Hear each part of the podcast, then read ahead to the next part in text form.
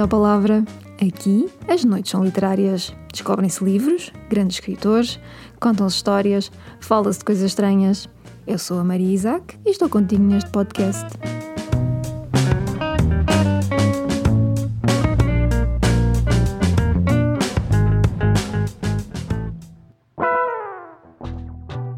Ela deixou-nos títulos inesquecíveis como Perto do Coração Selvagem, Laços de Família, A Hora da Estrela e A Paixão segundo GH.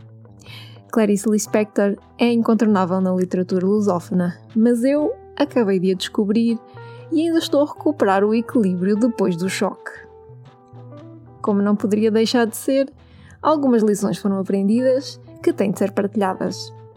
Aprendi que as palavras podem transformar-se numa sinfonia que é possível ler com o coração e os sentimentos, que podemos reconhecer a beleza no livro e ainda assim não o compreender, e que Clarice Lispector com certeza ainda terá muito para me ensinar.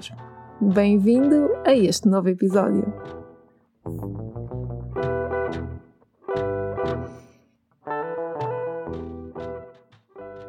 Clarice Lispector é um nome que facilmente reconhecemos escritora incontornável da literatura brasileira, tornada símbolo cultural. Estas três frases resumem bem o pouco que eu sabia sobre esta escritora quando comecei a ler A Paixão segundo GH, que comprei na última feira do livro de Lisboa. Ao abri-lo, podemos ler na primeira página a mensagem com que a autora recebe os possíveis leitores. Este livro é como um livro qualquer mas eu ficaria contente se fosse lido apenas por pessoas de alma já formada. Aquelas que sabem que a aproximação, do que quer que seja, se faz gradualmente e penosamente, atravessando inclusive o oposto daquilo que se vai aproximar. Aquelas pessoas que, só elas, entenderão bem devagar que este livro nada tira de ninguém. A mim, por exemplo, o personagem GH foi dando pouco a pouco uma alegria difícil, mas chama-se alegria. Como não ficar cativada com uma primeira página assim? Se já leste Clarice Lispector, aposto que agora mesmo te fiz sorrir e anuir em condescendência com a minha ingenuidade.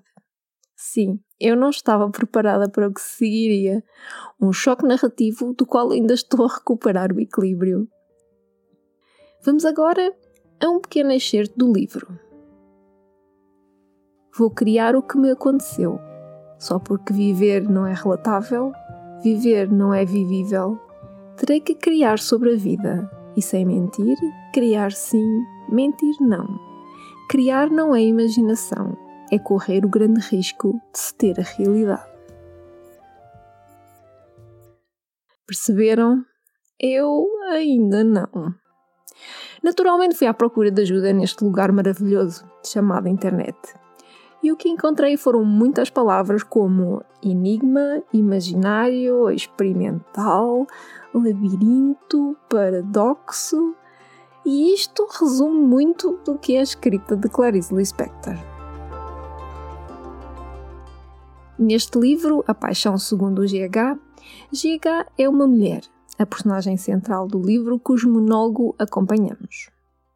Depois de despedir a sua empregada, Giga decide fazer a limpeza do quarto que esta ocupava e, no armário, depara-se com uma barata. O encontro provoca em GH sentimentos diversos e leva a atos estranhos, como matar a barata e depois decidir prová-la. Todo o livro é essencialmente um longo monólogo interior que se vai transformando e que foi difícil de acompanhar. Logo desde o seu primeiro romance, intitulado Perto do Coração Selvagem, Clarice Lispector apresentou um estilo de narrativa distinto e invulgar, virado para dentro, em formato de monólogo interior, em histórias nas quais os seus protagonistas são marcados por imperfeições, se os avaliarmos face aos comuns valores sociais. E também por explorar o fosso entre as expectativas que temos da vida e a realidade.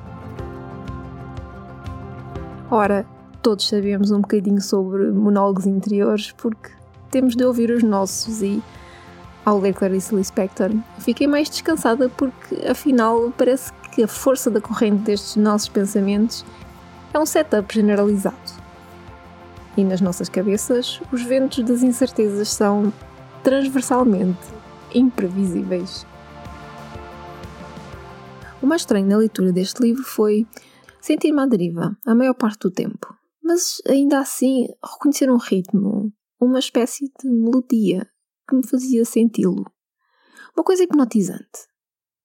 Um pouco desmotivada, admito, vi-me ler menos páginas de dia para dia e parece-me que, talvez por esse mesmo abrandamento, comecei a gostar um bocadinho mais do livro.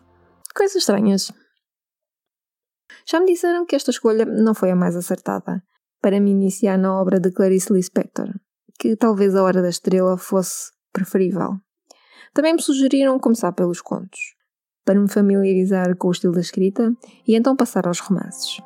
Tarde demais para mim, mas poderás fazer uso da dica sem ainda chegar a tempo para ti. Se, como eu, ainda estás a sentir dificuldade ou até possivelmente não conseguires perceber do todo, não estás sozinho. A própria Clarice Lispector refere em entrevista que um professor universitário a abordou lamentando-se por já ter lido um livro dela quatro vezes e ainda continuar sem o perceber. Há que lhe reconhecer a persistência.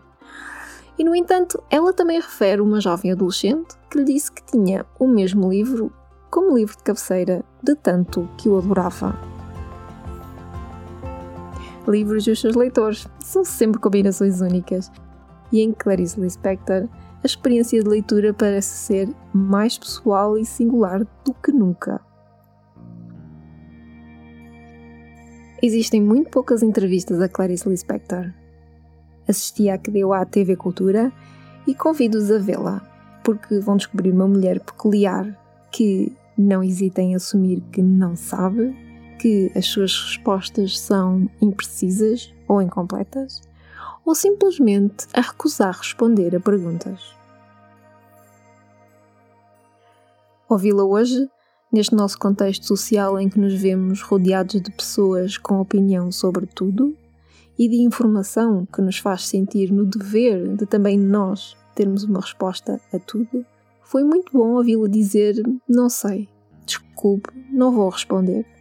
Porque me lembrou que estas continuam a ser opções válidas e quando o entrevistador lhe perguntou a partir de que momento decidiu assumir a carreira profissional, Clarice Lispector responde: Eu nunca assumi. Eu não sou uma profissional. Só escrevo quando eu quero. Eu sou uma amadora e faço questão de continuar a ser uma amadora. Profissional é aquele que tem uma obrigação consigo mesmo, de escrever, ou então com o outro. Agora eu faço questão de não ser uma profissional para manter a minha liberdade.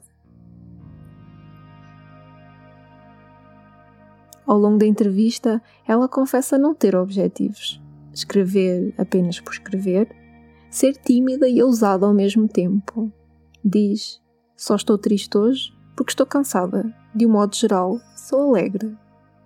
Sem medo do longo silêncio que se segue, nem de confessar que, nos períodos de hiato em que não escreve, é muito duro, quase uma morte, mas necessário um esvaziamento para que depois algo possa nascer uma escritora que escreve sem esperança, convicta de que o que escreve não altera em nada. Então, por que continua a escrever, Clarice? Pergunta o entrevistador e todos nós. Ela acende um cigarro e responde: E eu sei?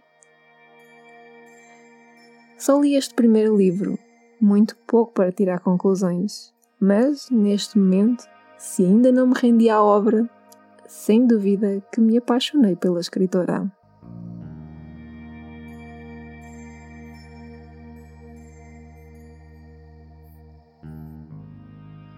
Obrigada por estares desse lado e partilhares esta noite comigo. Poderás encontrar no blog Palavra Podcast a transcrição de todos os episódios com links úteis. Deixo agora de volta ao teu livro. Eu sou a Maria Isaac. Boas leituras até ao próximo episódio.